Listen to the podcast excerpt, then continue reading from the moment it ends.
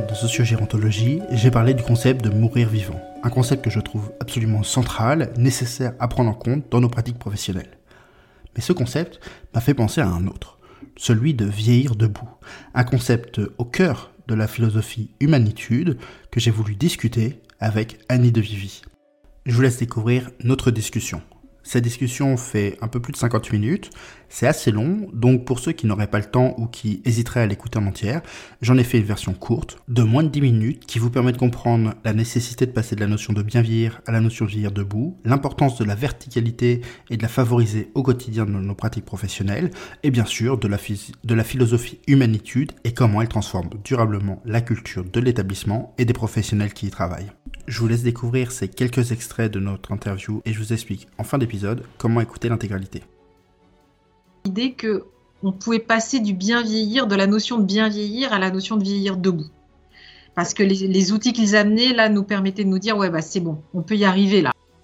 Alors vieillir debout, bah, c'est en fait c'est le, chapitre 1 euh, euh, du bouquin.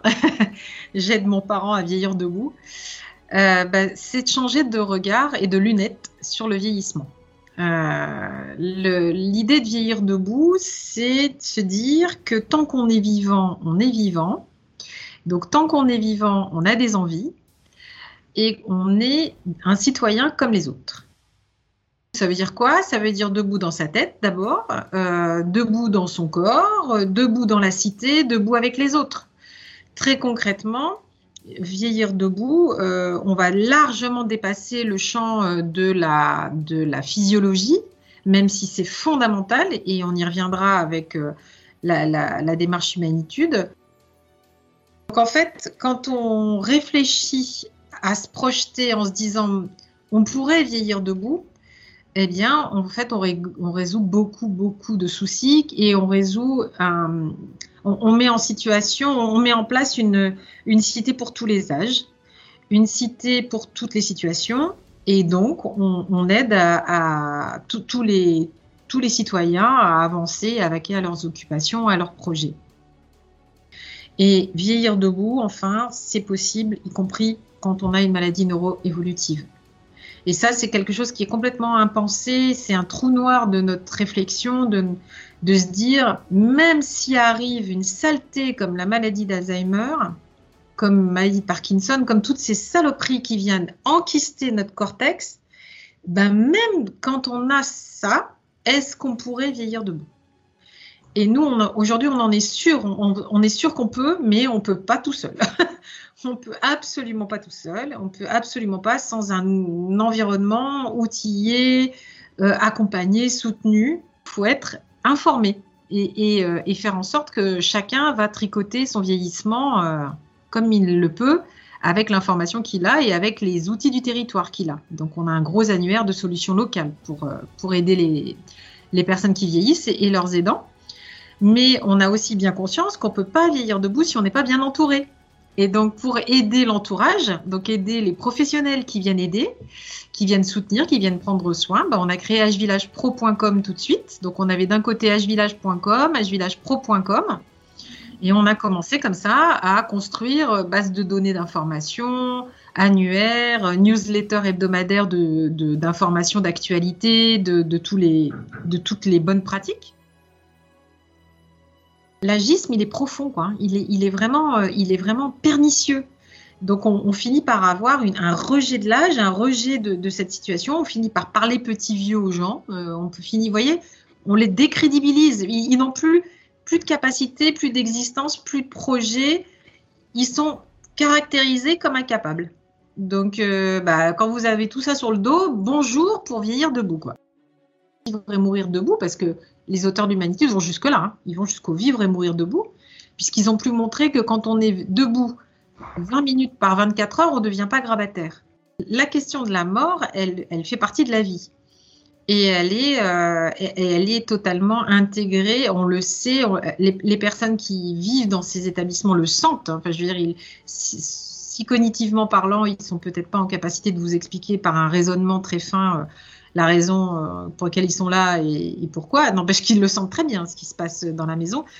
Les, personnes qui sont les plus désorientées sont, des éponges émotionnelles. Donc, euh, elles ont euh, l'amidale euh, au fond de leur cerveau qui fonctionne très bien et qui sent tout de suite l'ambiance, les émotions qui circulent. Donc de toute façon, quand il y a la mort qui arrive, la mort qui est vécue, elle est ressentie. Elle n'est pas forcément explicable, expliquée, mais elle est ressentie.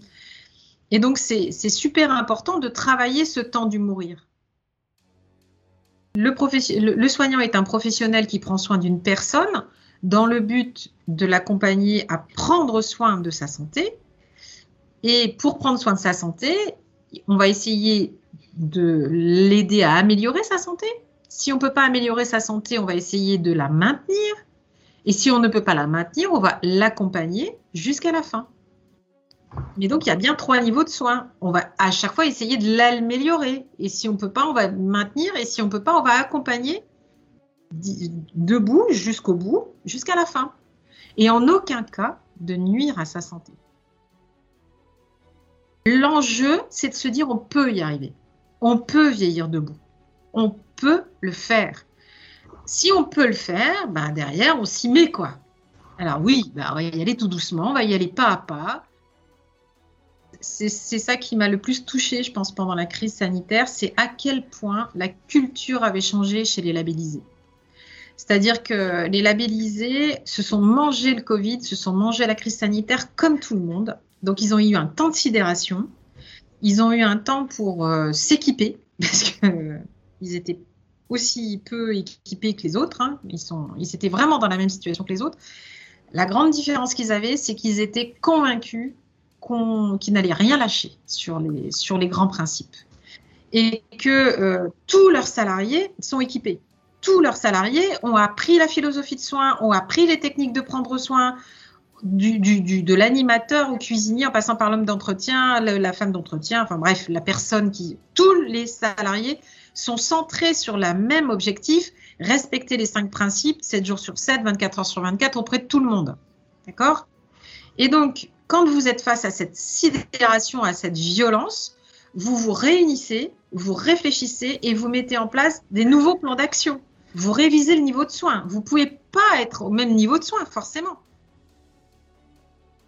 La force de l'humanitude, c'est qu'elle outille les deux. Elle outille la vision et elle outille très opérationnellement les professionnels. Et donc, dès que, dès que vous commencez à plus avoir de troubles du comportement majeur au moment des soins, bah, c'est là que la culture, elle peut se déployer. Vous voyez ce que je veux dire? C'est-à-dire que vous êtes obligé d'emmener la direction vers un rêve, mais si vous ne l'outillez pas et si vous n'embarquez pas des professionnels qui tous les jours se prennent des coups, des troubles du comportement, des difficultés majeures, bah, vous, vous n'embarquez pas le terrain. Donc on embarque les deux. On embarque la direction et le terrain. Par quoi vous commencez? On commence, généralement par répondre aux urgences. Et l'urgence absolue dans les établissements, c'est de lever les soins difficiles.